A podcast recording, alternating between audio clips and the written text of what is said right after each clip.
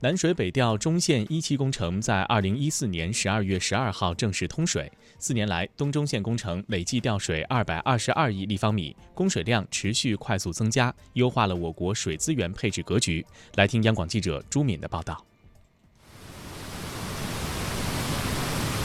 位于河北省石家庄市郊的滹沱河畔，水流充沛，水质清澈，两岸草木茂盛。很难想象，在南水北调中线工程通水前，这里已经干涸多年。滹沱河沿岸居民石小旭回忆：“原先我是在河对岸的一个高中上学，没有治理之前，就是大沙坑，过车的话就是特别脏啊，都是灰尘。经过就是说这么多年的治理吧，反正是，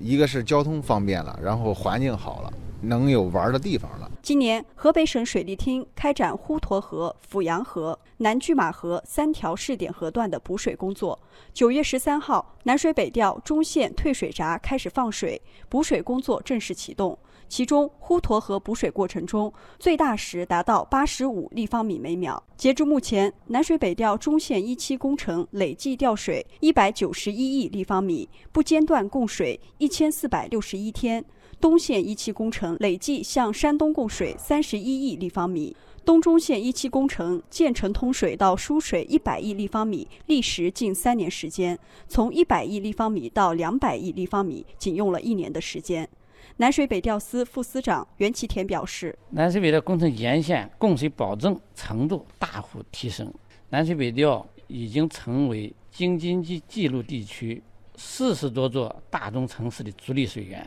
直接受益人口超过一亿人，中线工程总的受益人口五千三百多万人，东线工程总受益人口六千六百多万人，